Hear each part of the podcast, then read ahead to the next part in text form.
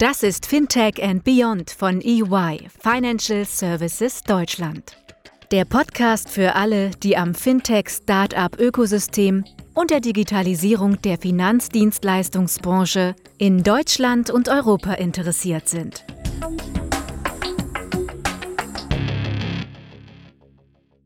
Hallo, herzlich willkommen zu Fintech and Beyond, unserem Podcast für alles, was rund um das Thema Fintech und Digitalisierung in Deutschland und Europa passiert. Heute moderiert von meiner Kollegin Daniela Heil. Rund vier Millionen Menschen haben in Deutschland vergangenes Jahr als Selbstständige gearbeitet. Das entspricht rund einem Zehntel der Erwerbstätigen. Etwa die Hälfte, rund zwei Millionen, sind als Solo-Selbstständige tätig. Die aktuelle Situationslage in Form der Pandemie stellt besonders diese Gruppe vor größere Herausforderungen. Heute möchten wir mit unseren Gästen darüber sprechen und einen Einblick in die Vielfalt der Geschäftsmodelle gewinnen, die explizit Solo-Selbstständige in Deutschland adressieren. Ich freue mich wirklich sehr, unsere Gäste begrüßen zu dürfen. Lukas Zörner, CPO von Penta, René Mautrich, CEO der Fastbill GmbH, Ralf Günther, CEO der Exali AG und Melchior Neumann, Founder and Managing Director der Pergens Consulting GmbH. Wir freuen uns, dass ihr da seid. Es ist überall präsent. In der aktuellen Lage sind Unternehmen stark von der Krise betroffen. Heute soll es um Beyond Banking Lösungen für Selbstständige gehen, die das Daily Business erleichtern sollen. Beginnen wir mit einer Vorstellungsrunde. Lukas, was macht denn euer Unternehmen genau und inwiefern unterstützt ihr Solo-Selbstständige? Ja, hallo miteinander. Ähm, als Chief Product Officer bei Penta bin ich dafür zuständig, Produkte zu entwickeln, die äh, unseren Kunden dabei helfen, besser mit ihren Finanzen umzugehen. Vor kurzem haben wir bei Penta als digitale Plattform für Business Banking, für KMUs, ähm, Gründer auch die Selbstständigen hinzugenommen, weil wir sehen, dass in Deutschland es relativ, dass Deutschland immer noch relativ hinten dran steht, wenn es darum geht, Lösungen zu bauen für junge Unternehmen, für kleine Unternehmen und dass traditionelle Banken noch nicht wirklich das äh, rausholen für die kleinen Kunden, wie es notwendig ist. Wir bei Penta haben uns jetzt einen Fokus darauf gesetzt, auch Selbstständige ähm, besser zu bedienen und haben dabei jetzt zum Beispiel eine neue Funktionalität entwickelt, die Kunden dabei hilft, besser mit ihren Steuervorschätzungen auf, ähm, umzugehen, das Geld zur Seite zu legen und auch dann im zweiten Schritt smarter zu investieren, beziehungsweise als Rücklagen ähm, auf ihrem Konto zu lassen.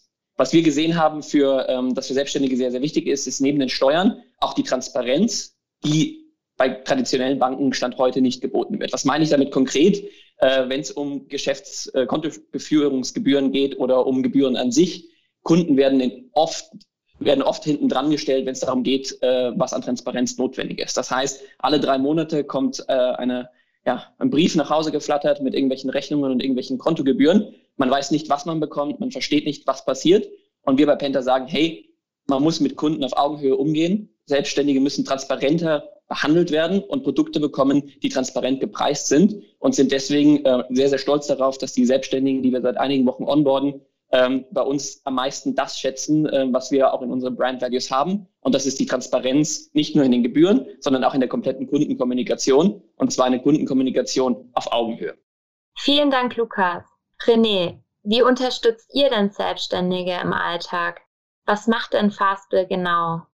Ja, ähm, wir, wir bei Fastbill, wir haben eine, eine Plattform entwickelt, äh, auf der ähm, kleine Unternehmen und Selbstständige ähm, sehr einfach ihre ganzen, ihren ganzen Papierkram ähm, abwickeln können, beziehungsweise abwickeln lassen können. Ne? Also das fängt im Prinzip an bei der ersten Rechnung und, äh, und geht bis zum Jahresabschluss im Grunde. Und äh, unsere ähm, unsere ja, Kernkompetenz ist es im Grunde, alles möglichst einfach zu machen. Wir nennen es auch gerne Hands-off.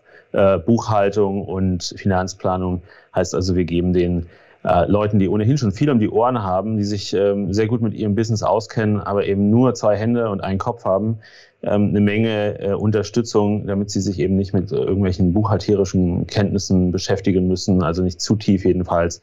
Und viele Risiken, auch gerade im Bereich der Liquidität, dann doch umschiffen können, auch wenn sie selber nicht, ähm, nicht alles ganz genau äh, sozusagen selber wissen, weil sie eben in ihrem Bereich sehr gut sind. Und wir automatisieren ganz viel, haben sehr viel ähm, ja, Technologie entwickelt, aber integrieren eben auch Fachleute wie Steuerberater, sodass also sozusagen alles in guten Händen ist und nicht, man nicht von der Maschine abhängig ist, sondern irgendwie auch äh, fachlich ähm, alles ja, so ein bisschen in gute Hände geben kann.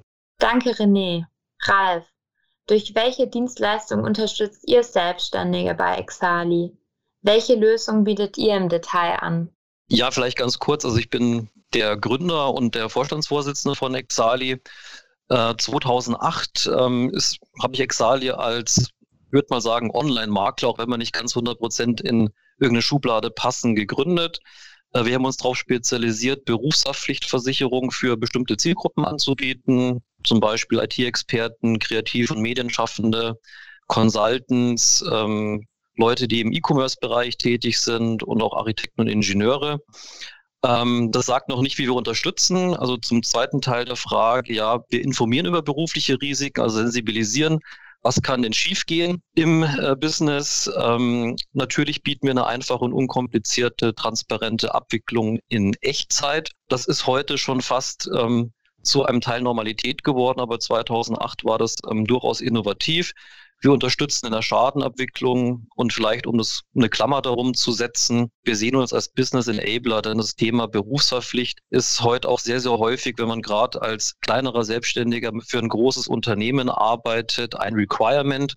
Also eines der Sachen, die erfüllt sein muss und die gefordert wird. Und wir können unterstützen, indem man halt einfach innerhalb von ganz kurzer Zeit von fünf Minuten eben an den Versicherungsschutz kommt, eine Versicherungsbestätigung kriegt äh, damit man dann dem Auftraggeber das vorlegen kann und eben im Projekt loslegen kann. Melchior, im Vergleich zu den anderen Gästen tanzt deine Rolle etwas aus der Reihe. Möchtest du dich uns vielleicht mal vorstellen und ähm, uns erzählen, wie du in Berührung gekommen bist mit Geschäftsmodellen für Solo-Selbstständige? Ja, sehr gern. Also ich bin Melchior, bin Gründer und Geschäftsführung der, äh, Geschäftsführer der Pergens Consulting GmbH Mal abgesehen davon, dass ich vor 13 Jahren das erste Mal gegründet habe und natürlich äh, deswegen 13 Jahre äh, Gründererfahrung habe, davon 10 Jahre als Solo-Selbstständiger natürlich die Seite der, ähm, ja, der Selbstständigen kennen, habe ich auch in den letzten Jahren ähm, Community Management, also unsere Spezialisierung ist speziell äh, Community Management, gar nicht so sehr als ich mache witzige Social Media Bildchen, sondern wirklich als äh, strategischer pa Bindeglied zwischen der Zielgruppe der Selbstständigen und Dienstleistern und arbeite da mit unterschiedlichen Unternehmen zusammen aus dem Fintech-Bereich. Zum Beispiel kenne ich René und Fastbill daher auch ganz gut, weil wir auch schon zusammen eine Weile Sparring betrieben haben. Und in den letzten Jahren war ich auch sehr aktiv für Contest, ähm, das Geschäftskonto für speziell nur für Solo-Selbstständige, wo wir ab Tag eins eigentlich gesagt haben, also ab Geburtsstunde bin ich eigentlich dabei, wo wir von vornherein gesagt haben, wir sind Banking von Selbstständigen für Selbstständige, wo wir wirklich von vornherein gesagt haben, wir versuchen gar nicht für irgendeine Zielgruppe was zu entwickeln, sondern wir sind eigentlich die Zielgruppe und wir wollen für uns gerne eigentlich die beste Lösung entwickeln. Und ja, genau, deswegen bin ich so ein, bin das Bindeglied so häufig für einige äh, Unternehmen zwischen der Gruppe der Solo-Selbstständigen und Dienstleistern in dem Bereich. Und deswegen vielleicht ein bisschen die Sonderrolle. Danke, Melchior. Aktuell sind es besondere Zeiten für die Zielgruppe. Die Bundesregierung hat ja ein Maßnahmenpaket für den Support von Selbstständigen beschlossen. Dadurch können beispielsweise Steuernachzahlungen verschoben werden und einmalige Zuschüsse beantragt werden.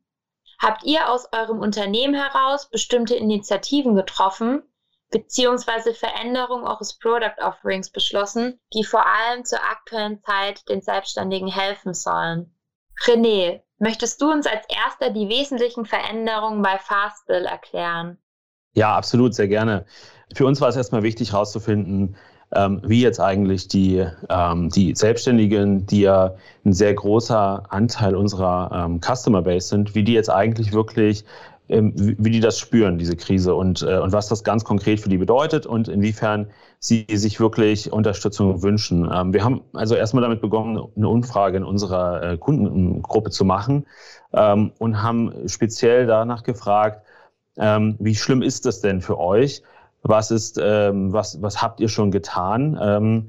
Äh, um euch irgendwie so ein bisschen aufzufangen und was äh, braucht ihr? Und vor allen Dingen auch, was können Fastbill für euch tun?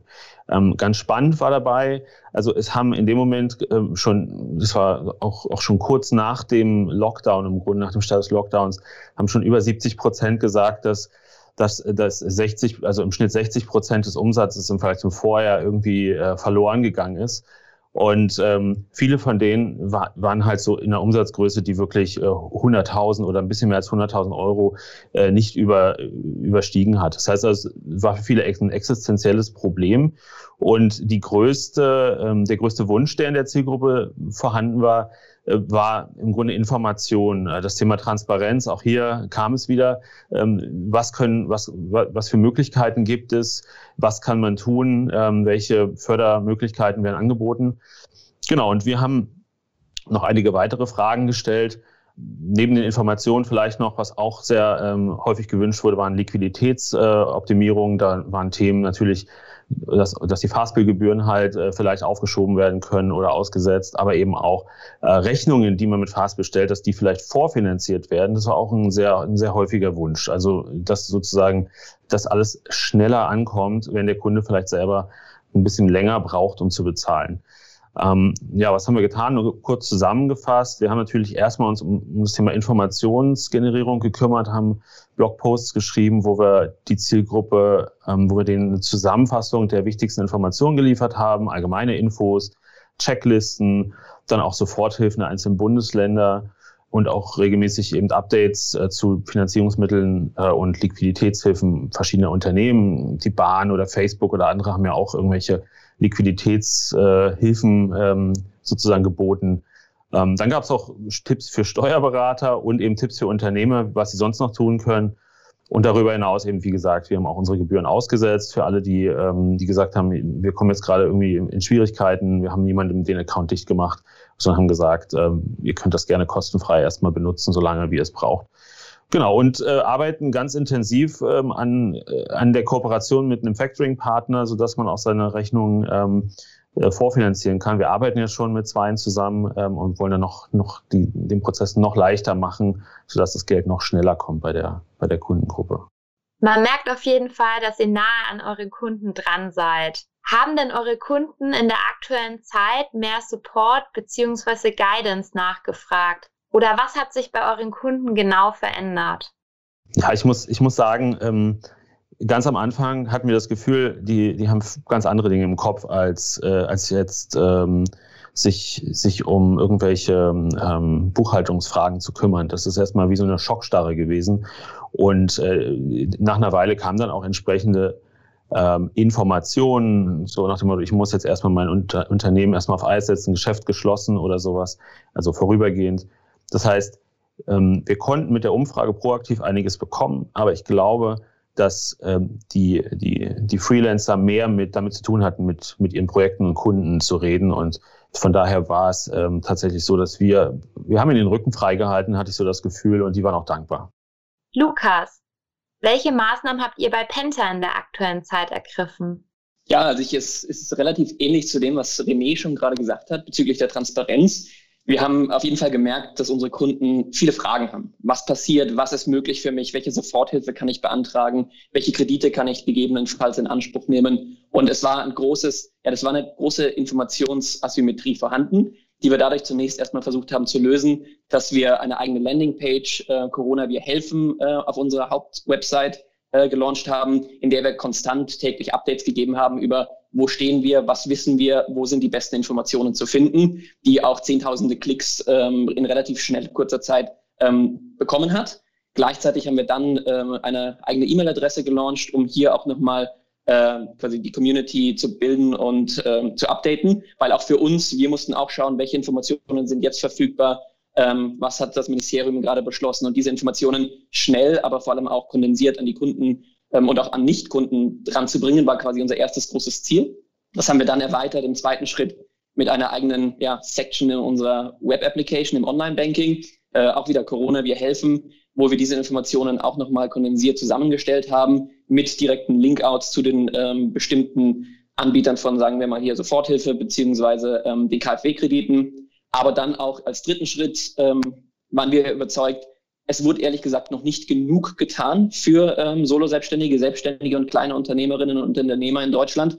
Die Möglichkeiten, die da sind, waren teilweise beschränkt für eine bestimmte Mitarbeiteranzahl oben drüber. Es waren Ausschlusskriterien da, die meiner Meinung nach in der, in der heutigen Welt nicht wirklich mehr Sinn gemacht haben und haben aufgrund dessen unsere Petition Corona Wir helfen gestartet, die äh, wir dann auch zusammen unter anderem mit Holvi, äh, einem anderen Fintech, zusammen auch organisiert haben, haben da tausende Unterschriften zusammengestellt, um dann auch in den Kontakt äh, mit der Politik zu treten. Denn ich bin immer persönlich der Überzeugung, hatte mein eigenes Startup auch davor, als Unternehmerin oder als Unternehmer, gerade im solo-selbstständigen Bereich, muss man sich darauf fokussieren, auf das Business und nicht auf das Banking oder die Finanzen oder das, was hinten dran steht, den ganzen Admin-Kram, was aber in solchen Zeiten nahezu unmöglich ist, weil es um die Existenzen ja, vieler Menschen am Ende des Tages ging. Und ich finde es halt immer noch relativ verstörend, dass ähm, wir sagen, dass Solo-Selbstständige das Rückgrat der deutschen Wirtschaft und auch der europäischen Wirtschaft sind, aber es dann so schwierig machen, Informationen rüberzubringen oder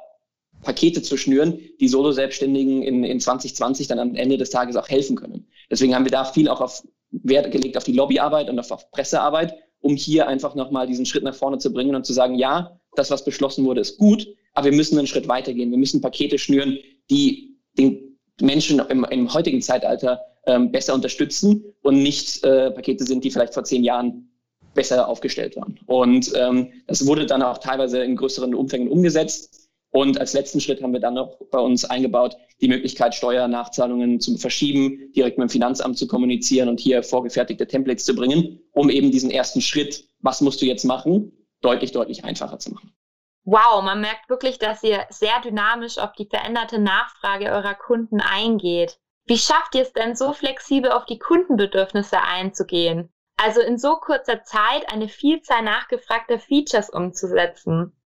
Ich glaube, das, was wir, was wir bei uns gesehen hatten, ist bei uns im Team insgesamt, wir sind jetzt über 100 Mitarbeiter, jeder hat begriffen, dass das für viele unserer Kunden ähm, und ja, für, die, für den Markt eine existenzielle Bedrohung ist und dass wir als Penta hier uns einfach auch in der Verantwortung gesehen haben zu sagen, hey, wir sind schnell und agil aufgestellt, wir können relativ schnell neue Features bauen, neue Solutions bauen. Wir sind eng an unseren Kunden dran. Wir haben eine Slack-Community zum Beispiel mit unseren Kunden, ähm, haben auch große Testergruppen, mit denen wir zusammen neue, neue Themen ja, erarbeiten und, und aufbauen und haben dann einfach gesagt, okay, das, was wir jetzt in den letzten zwei, drei Jahren gebaut haben in Proze internen Prozessen, um eben so agil zu sein, das können wir halt jetzt perfekt nutzen, um in dieser Situation Produkte beziehungsweise Informationen anbieten zu können an unsere Kunden, ähm, eben weil wir so agil aufgestellt sind und eben weil auch jeder bei uns in der Firma gemerkt hat, hey, unsere Kunden haben hier wirklich Schwierigkeiten, lasst lasst einfach mal die Köpfe zusammenstecken. Ähm, und dann haben wir teilweise unsere Roadmap rumgeschoben und gesagt, okay, was können wir da machen?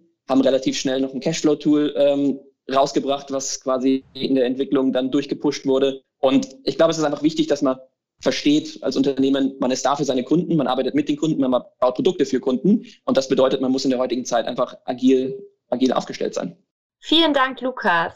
Ralf, welche Initiativen bzw. Veränderungen eurer Prozesse habt ihr denn bei Exali gestartet?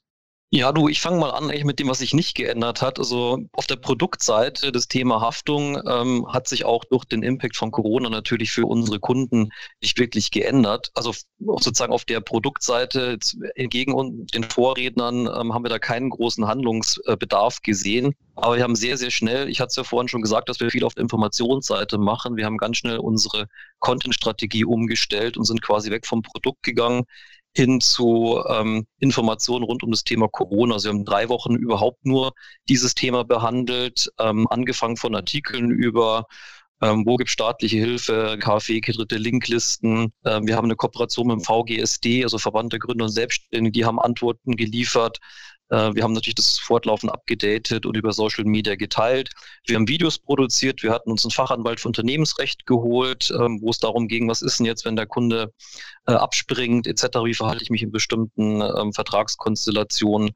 Äh, wir hatten mit einer Unternehmensberaterin, die so sich mit Hilfskrediten und so weiter beschäftigt, ein Video produziert. Ähm, und ja, so im Prinzip ähm, auch wie meine Vorredner versucht, auf der informatorischen Seite einfach zu unterstützen und für unsere Versicherungsnehmer da zu sein. Was ich als Selbstverständlichkeit sehe, das ist aber wirklich ähm, ganz, ganz wenig gewesen, dass uns Versicherungsnehmer angerufen hatten, die im Prinzip ein Zahlungsthema hatten. Da waren wir ganz unkompliziert. Ich denke, das versteht sich fast von selber. Und an der einen oder anderen Stelle muss man ein bisschen psychologische äh, Beratung in der Kundenbetreuung machen, eben wenn Projekte dann auseinandergegangen sind. Ähm, wir haben versucht, eigentlich immer so ein bisschen für beide Parteien zu sprechen und zu sagen, es hilft jetzt nichts, deinen Auftraggeber irgendwie zu verklagen, auch wenn theoretisch natürlich das Projekt hätte weitergeführt werden müssen, weil du willst ja vielleicht auch, wenn die Zeit wieder besser ist, auch wieder einen Auftraggeber haben und dass man da vielleicht irgendwie ein bisschen äh, mit Weitsicht das macht und äh, nicht auf volle Konfrontation geht. Darum sage ich mal so ein bisschen psychologisch, da hilft uns, dass wir einfach elf Jahre Erfahrung in der Zielgruppe haben, natürlich oft Projektverträge auf den Tisch bekommen, um zu prüfen, wie schaut es mit dem Versicherungsschutz aus, sozusagen die vertraglichen Rahmenbedingungen kennen und haben auch in der Richtung dann versucht, so ein bisschen, ähm, ja, auch dort zu unterstützen. Das war dann mehr praktische Unterstützung, äh, natürlich aber auch viel informatorische Unterstützung eben außenrum durch unsere Content-Strategie. So mittlerweile ist es aber wieder eine Mischung, also natürlich nach wie vor ein paar Corona-Themen, aber eben auch wieder Themen rund um das Thema berufliche Risiken äh, und Berufshaftpflichten natürlich an sich. Also es kommt schon wieder auch mehr Normalität bei uns zum Tragen. Und ich glaube, was auch ein kleiner Unterschied zu meinen Vorrednern ist, äh, wir haben ja insbesondere als Zielgruppe, ich sag mal, die digitalen Berufe, also IT-Experten, so kreative Medienschaffende, viele im beratenden Bereich. Und es sieht so aus, zumindest aus den vielen Gesprächen, die wir hatten, dass glücklicherweise ähm, unsere Zielgruppe weniger hart getroffen wurde. Und insofern hatten wir da jetzt auch nicht äh, so viel Handlungsbedarf, ähm, wie das vielleicht bei den, bei den Vorrednern gerade war. Danke, Ralf. Melchior, du bist Experte, was Communities angeht. Wie wichtig sind denn aus deiner Sicht die Maßnahmen, die uns gerade vorgestellt wurden? Ja, also ich finde tatsächlich die, die Phase, die ist gerade unglaublich faszinierend, weil es wurde ja schon genannt, es ist so ein bisschen als erstes so eine absolute Schockstarre. Ich glaube, es ging, ging jedem einfach so. Und dann brechen ganz viele Geschäftsmodelle zusammen, wo alles auf Null fällt. Und so eine Situation, vergleichbare Situation hatten wir nicht. Ich habe aber auf der anderen Seite auch noch nie so einen Zusammenhalt gespürt zwischen Unternehmen und den Selbstständigen auch untereinander, diese Hilfe zur Selbsthilfe und um einfach ein paar Einblicke zu geben, womit ich mich so die letzten drei Monate beschäftigt habe. Gerade im Rahmen von Contest, die auch eine Stiftung gegründet haben, um quasi auch die Themen abzudenken, decken, die jenseits des Bankings und über Banking hinausgehen. Wir haben tägliche Webinare gegeben in den letzten Monaten, wo wir wirklich bis zu 1200 Leute live haben, wo wir auch ganz viel Lobbyarbeit im Hintergrund schon seit vielen Monaten machen.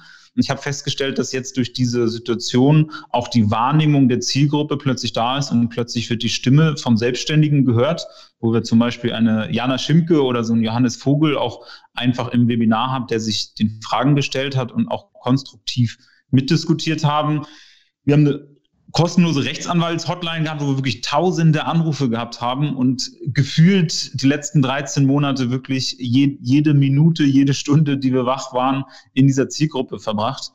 Und was ich feststelle, ist Unternehmen, die da sehr flexibel darauf reagieren können, die sehr eng an der Zielgruppe sind, für die ist das gerade auch eine Situation, gerade diese Bindung zur Zielgruppe noch unglaublich zu intensivieren und wirklich eine enge Bindung aufzubauen und gerade dadurch vielleicht noch schneller und flexibler reagieren zu können, weil man natürlich die Stimmungen noch viel schneller einfangen kann und auch die Bedürfnisse der Zielgruppe noch viel schneller ja, umsetzen kann, einfach weil man früher von ihnen wahrnimmt. Und natürlich ist es insgesamt eine große Herausforderung für uns alle. Wenn wir diese Herausforderung aber als gemeinsame Herausforderung wahrnehmen, dann ist, denke ich, birgt das eine riesengroße Chance für alle Unternehmen, die sich Teil der Community der Selbstständigen sehen. Damit unsere Zuhörer die Zielgruppe noch ein bisschen besser verstehen, möchte ich euch einfach mal kurz fragen, was sind denn die drei größten Herausforderungen für Solo-Selbstständige? Was ist eure Erfahrung? René, was sind aus deiner Sicht die drei größten Pain Points für Selbstständige? Ja, also es gibt auf jeden Fall eine ganze Reihe von Herausforderungen, wenn man als Solo-Selbstständiger unterwegs ist. Man ist ja, man vereint ja alle Rollen, die man in einem Unternehmen ähm, verteilt hat auf verschiedene Köpfe in sich. Das heißt, man, ähm, man muss sich um alles kümmern, auch wenn man sich überlegt hat, was möchte ich eigentlich in meiner Selbstständigkeit tun. Also es gibt einen, einen Zweck, ich kann eine Sache besonders gut, aber muss alle anderen Rollen auch spielen. Und ich glaube, es ist, ich glaube, der, das erste, die erste Herausforderung ist natürlich immer noch die, die Akquise von Pro Projekten und Kunden. Also da äh, immer ähm, ganz stark äh, sich darauf zu konzentrieren, dass man auch in, ähm, in weiterer Zukunft, also nach den nächsten paar Wochen immer noch sozusagen stabil Aufträge hat. Darüber hinaus, und um das möglich zu machen, muss man sich natürlich den Rücken frei halten. Man muss den, ähm, also diese verschiedenen Rollen irgendwie in diese, in diese, naja, in diese, wie viele Stunden auch immer der Tag jetzt hat, reinbekommen. Und man hat also begrenzte Zeit und aber auch begrenztes Wissen von diesen vielen Rollen, ähm, für die man nicht Experte ist. Das ist, glaube ich, so das, das zweite große Thema. Ähm, ich muss alles irgendwie beachten und habe Risiken, um die ich herumkommen muss, auch wenn ich jetzt ähm, nicht für alles der Experte bin. Ähm, das heißt, ähm, den Fokus behalten auf, auf das Kerngeschäft ist eine große Herausforderung. Ja, und dritter Punkt ist, niemand kommt darum, äh, sich mit seinen Finanzen auseinanderzusetzen und das auch nicht zu spät zu tun. Wenn ich, äh, wenn ich nicht weiß, wie, wie mein Cashflow oder wie, mein, ähm, wie meine Mittel aussehen in ein paar Wochen oder wie viel ich mir leisten kann, dann ähm, kann ich ein sehr, sehr guter Fachmann sein, aber bin möglicherweise schon, schon kurz vorm Aus.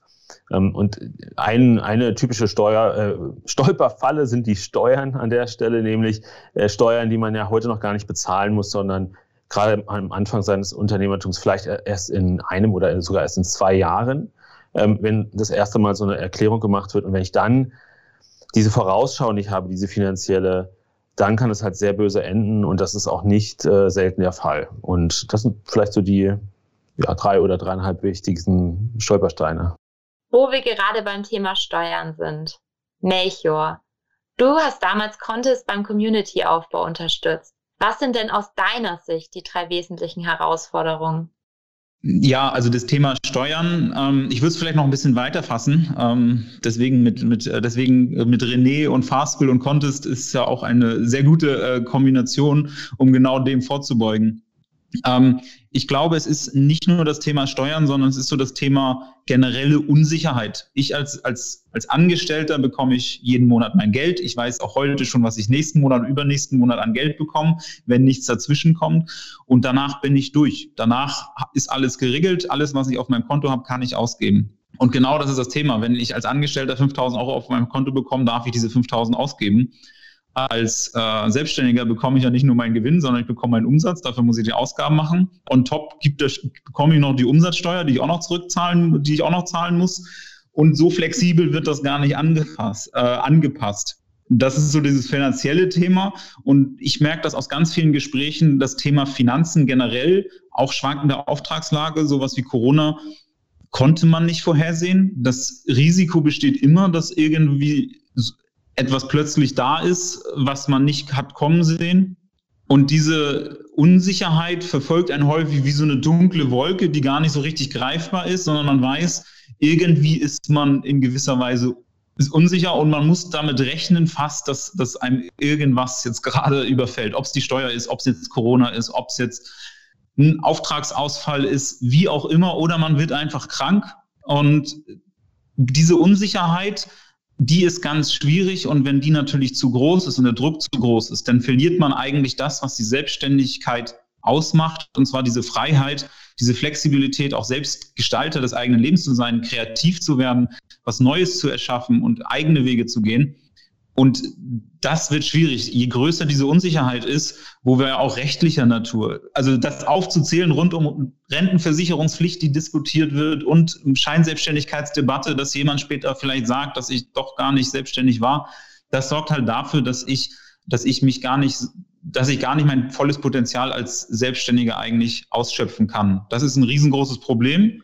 On top kommt dann noch, gefühlt versteht mich keiner. Keiner der klassischen Institutionen. Wenn ich, ich habe gegründet vor 13 Jahren. Es war unmöglich, ein Bankkonto für meine Selbstständigkeit zu finden. Es ist unmöglich, eine Wohnung zu mieten als Selbstständiger. Es ist, ich fange gar nicht erst an mit irgendwelchen Kreditverträgen oder sonst irgendwas. Ich bekomme quasi keinen Handyvertrag, weil ich kein regelmäßiges Einkommen habe. Und wenn ich da stehe und gefühlt von der Gesellschaft ausgeschlossen werde, weil einfach keiner mich als Selbstständiger, mein selbstständiges Lebensmodell, keiner versteht, dann habe ich schon das Gefühl, dass das Leben für Selbstständige ein bisschen schwieriger gemacht wurde. Da muss ich zugeben, hat sich Gott sei Dank in den letzten 30 Jahr, 13 Jahren ein bisschen was getan.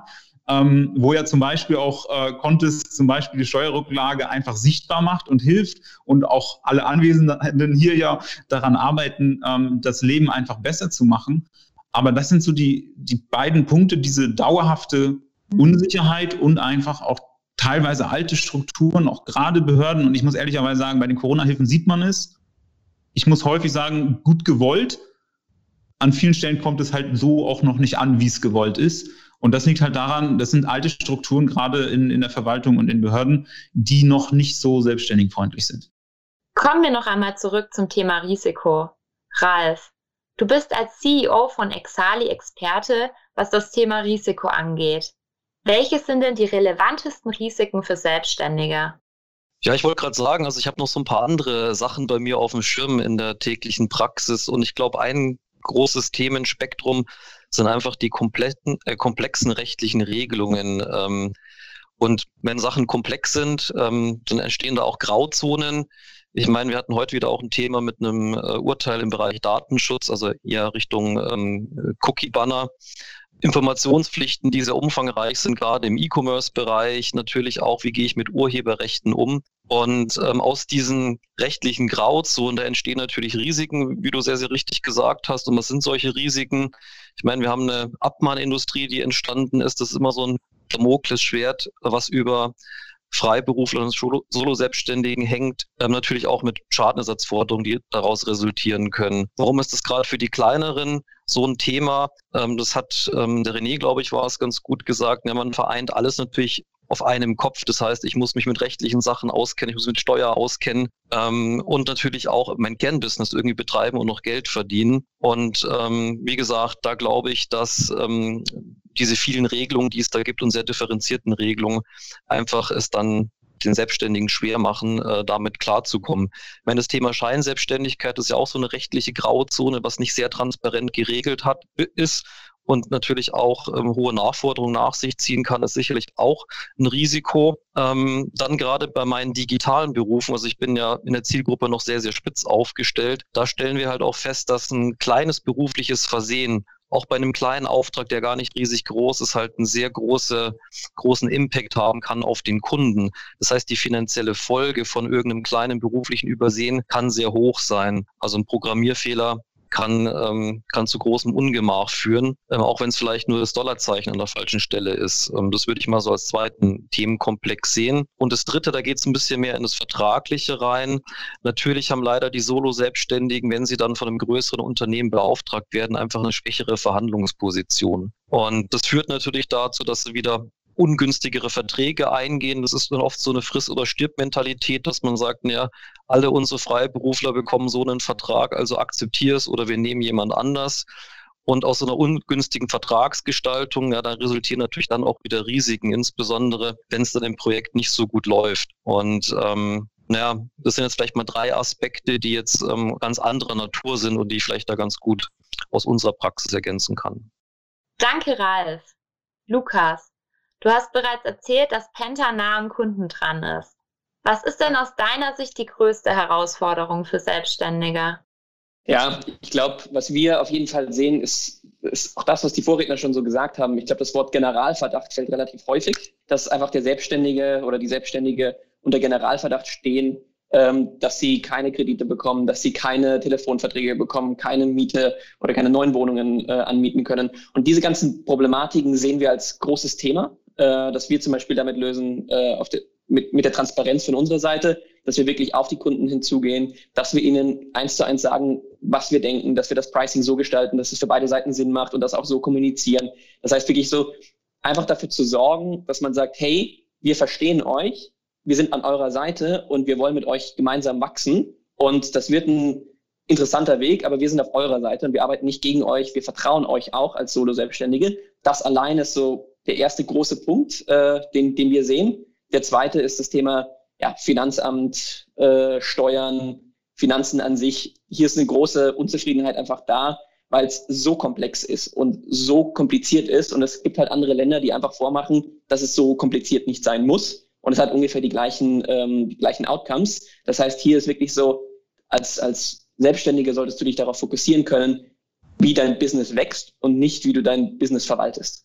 Und dafür wollen wir halt einfach sorgen, weil wir selbst als Selbstständige oder als Gründer und Gründerinnen bei uns im Team, wir haben das alles selber gesehen und der Papierkram, äh, den René auch gerade eben schon angesprochen hatte, der ist einfach nicht notwendig in 2020, 2020. Aber es fehlt halt so ein bisschen die Vision, wie kann man dafür sorgen, dass wir von der Finanzamtsseite, von der Behördenseite digitale Lösungen und Möglichkeiten nicht nur in Ausnahmefällen wie in der Corona-Zeit anfangen zu benutzen, weil dann geht alles relativ schnell, sondern wie kann die digitale, digitale Ökonomie auch am Ende des Tages in Behördengänge, Finanzamtsgänge wirklich reinkommen ähm, und das Leben äh, für viele äh, Selbstständige einfach äh, erleichtern. Und dann das dritte ist, ja, ich glaube, das, was wir auch angesprochen hatten, Risikovorsorge und ähm, dass, dass die Unwissenheit, was die Zukunft bringt. Ich glaube, hier, das wird es immer geben. Das gibt es nicht nur bei den Solo-Selbstständigen, sondern auch bei allen kleinen, mittleren und auch den großen Unternehmen. Ich glaube, das ist Teil des Geschäftslebens. Aber hier muss man auch wieder sagen, man kann die Daten besser verknüpfen miteinander. Man kann dafür sorgen, dass die Daten von Rechnungsstellungen über Steuervorauszahlungen, ähm, dass das Ganze ein bisschen smarter zusammenkommt und man zumindest die nächsten 90 bis 120 Tage dann auch deutlich besser voraussagen kann, wenn es um den Cashflow geht, wenn es um besondere Events geht. Und wir arbeiten hier gerade an einer, einer ziemlich interessanten Lösung, um eben genau das für kleine mittelständische Unternehmen und auch Solo-Selbstständige so darstellen zu können, dass zumindest eine stärkere Visibilität ähm, über den Cashflow einfach gegeben ist. Vertrauen spielt insbesondere bei Finanzdienstleistungen eine große Rolle. Lukas, welche Vertrauens- und Kundenbindungsmaßnahmen trefft ihr bei Penta? Was ich vorhin meinte mit auf Augenhöhe kommunizieren. Ich glaube, es geht darum, wenn, man, wenn es um Vertrauen geht, und das kennen wir aus unserem persönlichen Leben auch, es geht darum, dass man mit jemandem spricht, der einen versteht, der einem nichts verkaufen möchte, sondern wirklich auf der Seite von jemandem steht. Und ich glaube, diese Vertrauensmaßnahme, wenn man sie so nennen möchte, ist eigentlich das Wichtigste. Das siehst du bei Fastbill auch oder bei Contest auch, dass hier wirklich nichts gebaut wird, um den Kunden ähm, ja, was anzubieten, was er nicht braucht, sondern wirklich Lösungen entwickelt werden, die Probleme lösen. Ähm, und ich glaube, dieses, diese Augenhöhenkommunikation ist so enorm wichtig, weil etablierte und traditionelle Banken, aber nicht nur Banken, sondern auch Versicherer und, und andere Unternehmen es einfach nicht hinbekommen, diese Zielgruppe oder diese Gruppe an äh, Unternehmerinnen und Unternehmern abzudecken. Und ich glaube, damit hat man den ersten großen Mehrwert geschaffen, indem man einfach sagt, hey, wir sind auf eurer Seite, wir kämpfen für euch und wir bauen Lösungen, die eure Probleme lösen. Und ich glaube, diese Vertrauensmaßnahmen oder Vertrauensbildung ist das A und O in jeder, in jeder Beziehung mit einem Kunden. René, Lukas hat es bereits erwähnt. Ihr habt das Vertrauen eurer Kunden. Was ist denn im Detail euer Erfolgsrezept für dieses Vertrauen? Ja, also ich, zum einen, ich, ich kann da das eine, was Melchior vorhin erwähnt hat, das, ähm, ich glaube, das trifft für uns ähm, weitestgehend auch zu. Ähm, wir, wir, wir kennen diese, diese Welt, weil wir kommen selbst aus dieser Welt. Also viele, ähm, die bei, bei Fastbill arbeiten, haben, sind, waren vorher auch selbstständig oder sind äh, als Freelancer vielleicht auch, äh, vielleicht schon als Student oder auch, auch danach äh, unterwegs gewesen. Das heißt, wir, ähm, wir fühlen uns im Grunde als Teil dieser, dieser Zielgruppe. Zum anderen ist es so, wir, wir hören halt extrem gut zu. Also für uns ist es halt immer sehr schwierig, eine, eine Botschaft oder ein Produkt zu entwickeln, ähm, was, ähm, wo wir nicht absolut sicher sind, dass das eigentlich auch wirklich eine, äh, ein, ein, ein Customer Value bringt. Ähm, das ist etwas, ähm, wir haben einfach auch gar nicht die, die, die Kapazitäten dazu, irgendwelche Dinge zu tun, die äh, viel Zeit kosten und am Ende nicht gekauft werden. Deswegen ist es für uns existenziell und für den Kunden natürlich umso besser, ihn, ihn vorher lieber dreimal zu fragen, ähm, was genau das nächste auf der Liste ist, das nächste Problem, was wir für ihn lösen können. Ähm, und dann dritter Punkt vielleicht auch noch erreichbar sein. Ähm, es ist nicht immer so leicht für mich, aber bis heute ähm, gibt es immer wieder Gespräche, wo ich mit einem Kunden direkt auch telefoniere weil der einen interessanten Aspekt reingebracht hat oder weil der mich einfach auch direkt mal irgendwie angeschrieben hat, wo der gesagt hat, ich würde dir gerne mal direkt Feedback geben. Und dann sage ich, hey, das ist super klasse, möchte ich jetzt auch, auch hören. Also diese direkte Verbindung äh, zwischen ähm, also Lukas kennt es wahrscheinlich auch, zwischen denen, die das Produkt auch gestalten, zum Kunden und nicht das Ganze vielleicht durch, ähm, also ich finde Umfragen sind super, aber manchmal muss man trotzdem den direkteren Weg noch ergänzen, um einfach qualitativ noch mehr zu erfahren und dann eben auch nachbohren. Und das ist etwas, was wir permanent tun. Und man, man kennt sich quasi mit vielen der Kunden über, über die Jahre hinweg jetzt schon, auch wenn es natürlich äh, nicht bei allen möglich ist, die zu kennen. Vielen Dank, René, für die Insights. Das Thema Internationalisierung spielt eine immer größere Rolle, vor allem für Fintechs und Insurtechs. Wie seht ihr das Thema Internationalisierung, speziell im Kontext eures Geschäftsmodells? Wie attraktiv ist aus eurer Sicht der Microbusiness-Markt international gesehen? Lukas, wie siehst du das? Ich, ich, ich bin halt immer der Meinung, dass Solo-Selbstständige und kleine Unternehmen das ist das Rückgrat der Wirtschaft nicht nur in Deutschland, sondern insbesondere in Europa und das in allen Ländern. Und ja, die Probleme oder beziehungsweise die, die Lösungen, die gebaut werden müssen, sind in vielen verschiedenen Ländern ein bisschen unterschiedlich. Aber die Grundprobleme, die in diesem Bereich vorhanden sind, von Steuern über Finanzen, über Unsicherheiten, über Rechnungsstellung, Versicherungen etc., die hast du eigentlich überall.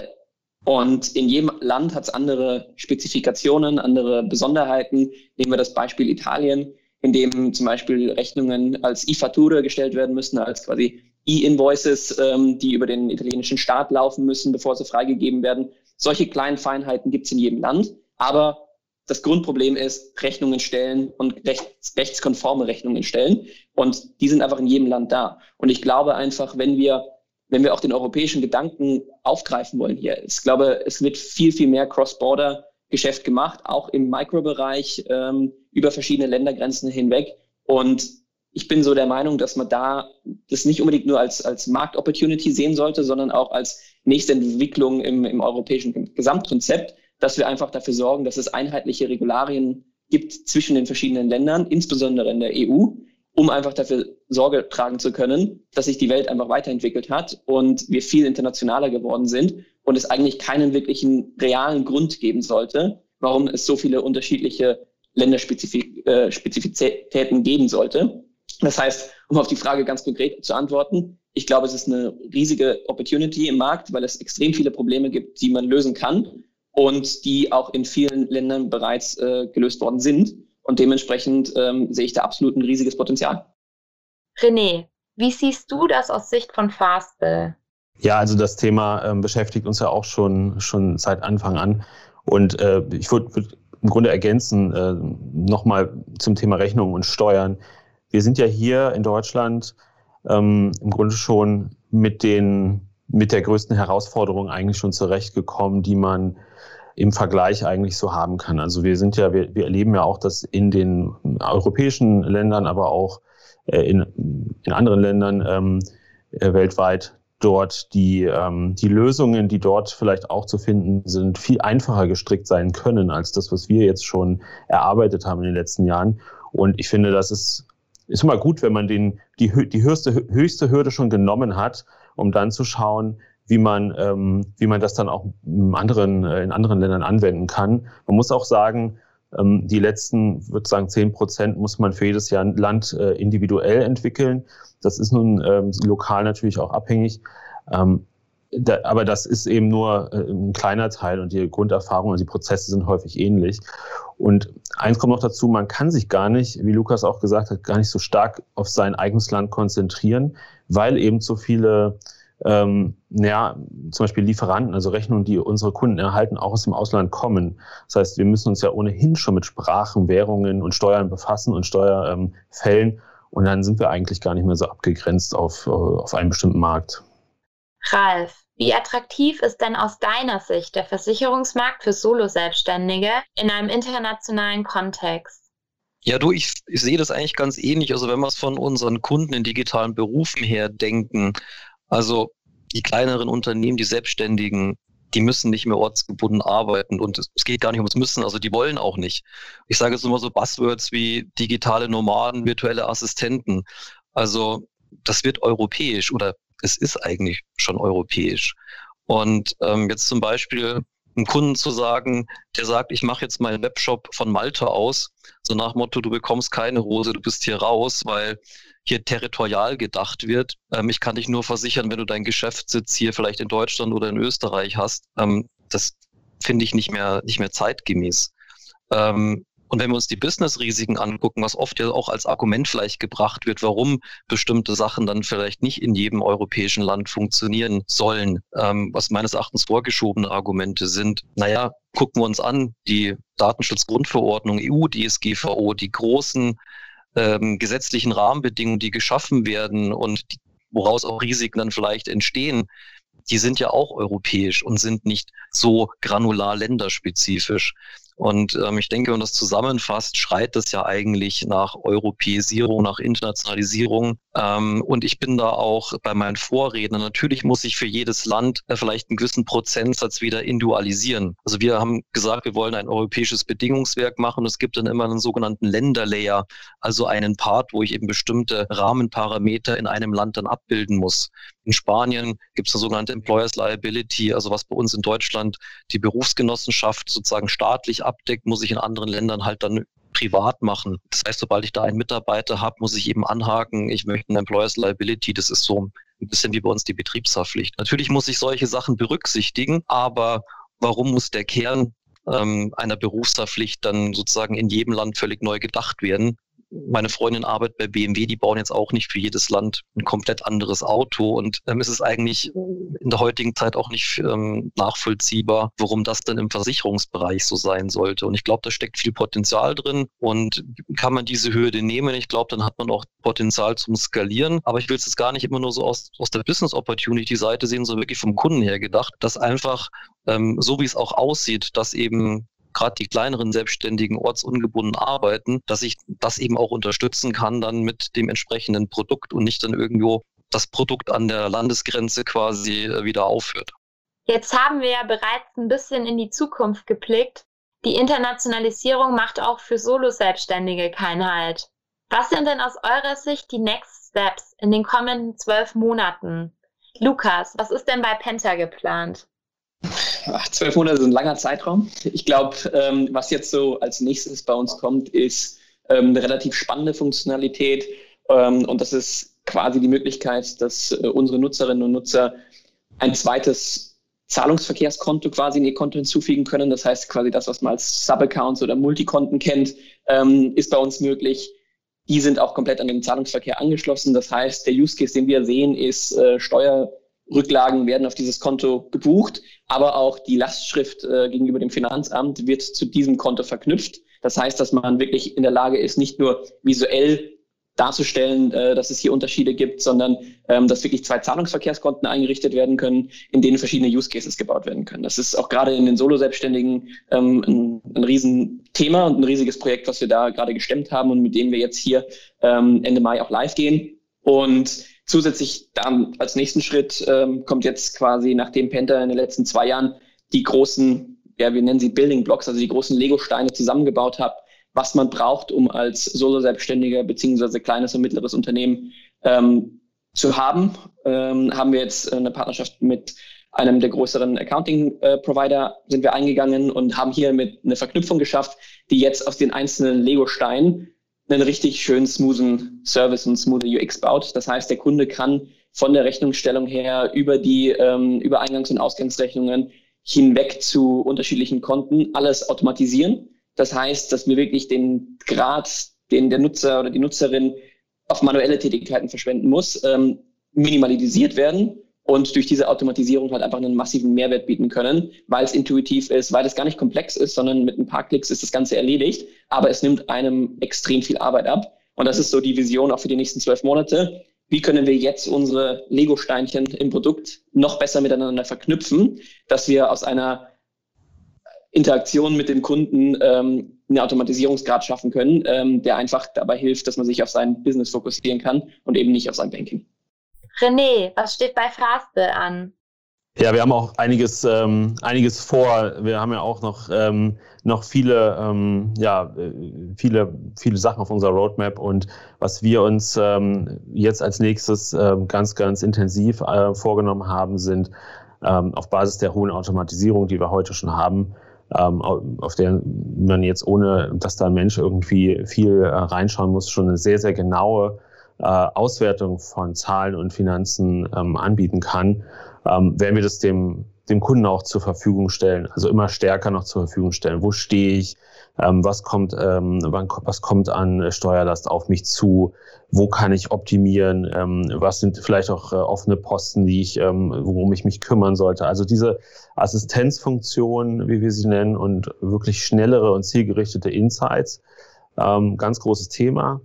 Ähm, das Zweite, was für uns auch aus der Erfahrung heraus eine sehr wichtige Thematik ist, wir können keine äh, wirklich hundertprozentige Lösung für jeden, also biete alles für jeden. Das ist ähm, keine, äh, kein wirklich ähm, realistisches Szenario. Stattdessen arbeiten wir daran, dass wir ähm, diese Wertschöpfungskette ähm, innerhalb unserer Plattform, aber auch mit Partnern oder mit Add-on-Services äh, so tief integrieren, dass da eben, ähm, ich würde jetzt nicht sagen branchenspezifisch, aber schon auf die Bedürfnisse zum Beispiel von speziell Freelancern oder von speziell E-Commerce-Unternehmen äh, äh, sehr, sehr gut aufeinander abgestimmt äh, Prozesse rauskommen, die, die im Autopilot funktionieren, wo also alles so ineinander greift.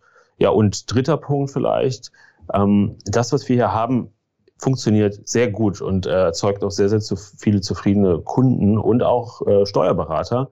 Und für uns ist sehr wichtig, das den, ähm, den Leuten auch zu zeigen. Also in, in einer Form, ich würde mal sagen, Aufklärung oder, oder zu zeigen, wie das, äh, wie die Lösung funktioniert, um noch mehr ja zum Beispiel äh, Steuerberater, die da Interesse dran haben, aber noch nicht so richtig den Antritt finden oder noch nicht so genau wissen, ähm, wie das mit ihrer, mit ihrem System eigentlich kombinierbar ist, um die besser noch ins Boot zu holen. Aber auch Gründer, die jetzt vielleicht gerade ein Unternehmen gerade frisch starten, gleich auf die richtigen bewährten Methoden zu, äh, zu setzen. Also diese Education, das ist das dritte Thema, was bei uns ganz, ganz groß äh, auf der Roadmap steht. Spannend. Ralf, welche Next Steps stehen für Exali an? Ja, wir hatten ja gerade schon vorhin ein bisschen von der Zukunft gesprochen, also sprich Europäisierung. Und das soll bei uns ja keine Vision sein oder eine ganz äh, weit entfernte Zukunft, sondern wir haben daraus eigentlich schon eine Mission gemacht. Und der erste Schritt der Vision, ähm, wir hatten vor kurzem ja ähm, Exali AT, also den österreichischen Markt gestartet ähm, und es soll in Kürze eben die Schweiz folgen. Und dann haben wir sozusagen das deutschsprachige Territorium. Und wenn es jetzt um zwölf Monate geht, dann kommt ähm, bestimmt auch ähm, das erste fremdsprachige Land, also nicht, nicht deutschsprachige hinzu, was für uns ja auch noch ein kleiner Schritt ist. Also mit der Schweiz kommt eine weitere Währung dazu. Ähm, dann kommt sozusagen als letzter Schritt ähm, eine weitere Sprache dazu. Und so wollen wir sukzessive natürlich an dieser Aufhebung des Territorialprinzips eben arbeiten hin zu, ähm, wir haben es mal Vision One genannt. Das ist im Prinzip über ein Online-Portal, über einen Anbieter, über ein äh, europäisches Produkt man eben seine Selbstständigkeit, Freiberuflichkeit eben in Europa absichern kann und eben nicht mehr ähm, so landesspezifischen ähm, Sachen unterliegt. Und ja, das ist, wie gesagt, sicherlich schon in den nächsten zwölf Monaten ein wichtiger Schritt dass wir zwischen natürlich viele, viele kleine ähm, Schritte machen und obwohl wir schon unglaublich digital sind, viele Projekte haben, weiter an UI, UX und anderen Sachen zu arbeiten. Da, da will ich ähm, heute gar nicht langweilen. Ähm, das ist aber der Spagat, dann sozusagen permanent zu optimieren und natürlich dann auch immer die, die weiteren Schritte zu gehen. Und wie gesagt, aber ich glaube, wenn es um den ganz großen Schritt geht, dann würde ich das wirklich als äh, die Europäisierung dann sehen. Melchior, was denkst du denn, was sich in der kommenden Zeit in den Communities noch tun wird? Wird der Shift hin zur digitalen Community noch stärker werden? Ja, also ich glaube, klar, Digitalisierung ist, ist ein Trend, ähm, der, der, der auch jetzt nach und nach irgendwann auch die letzten Branchen erfassen wird. Ich glaube, dass das gehört definitiv äh, dazu. Ähm, vorhin hat es äh, Ralf auch schon gesagt, gerade so dieses äh, Remote Work, so diese, diese freie Wahl des eigentlichen Arbeitsplatzes das wird, glaube ich, auch ein, ein immer größeres Thema. Das, ich glaube, das sind auch Entwicklungen, die durch Corona eher beschleunigt wurden, die aber auch jetzt anschließend nicht wieder zurückfallen werden, ähm, sondern das ist eher, eher der Digitalisierungsturbo ähm, äh, gewesen. Und das ist jetzt keine Entwicklung, die anschließend wieder zurückgehen wird. Und ich glaube auch generell die digitale Arbeitsweise. Das heißt, die, die Nutzung dieser ganzen äh, Lösungen, die da entstehen in den nächsten zwölf Monaten und der Angebote. Ich glaube, das wird auch noch zunehmen. Und ähm, was ich aber merke, auch so es entwickeln sich so, so zwei, fast zwei, zwei, zwei Gruppen. Das eine sind wirklich so die, die sehr, sehr äh, vor Ort, ich würde mal sagen, so die traditionellen Geschäftsmodelle und alles, was nachkommt, die kennen schon die leichtere Welt ähm, und das, das leichtere äh, verknüpfte Arbeiten. Und was ich mir generell wünschen würde, jetzt aus der Perspektive ähm, der Selbstständigen, sind insbesondere, dass diese Lösungen halt auch immer noch mehr ineinander verschränkt werden und dass, ähm, dass diese Lösungen halt auch miteinander ganz gut funktionieren. Wie zum Beispiel, wie Lukas auch schon erwähnt hat, ähm, wenn die halt miteinander verknüpft werden ähm, und gut miteinander zusammenarbeiten. Weil mir als Anwender ist es am Ende relativ egal, in welchem Tool ich mich wo einlogge. Ich möchte, dass meine gesamten Prozesse gut abgebildet werden. Und ich glaube, das ist so aus, aus der Sicht der Solo-Selbstständigen meine Hoffnung für die Zukunft. Danke für die spannenden Insights. Es war wirklich super interessant. Vielen Dank an euch.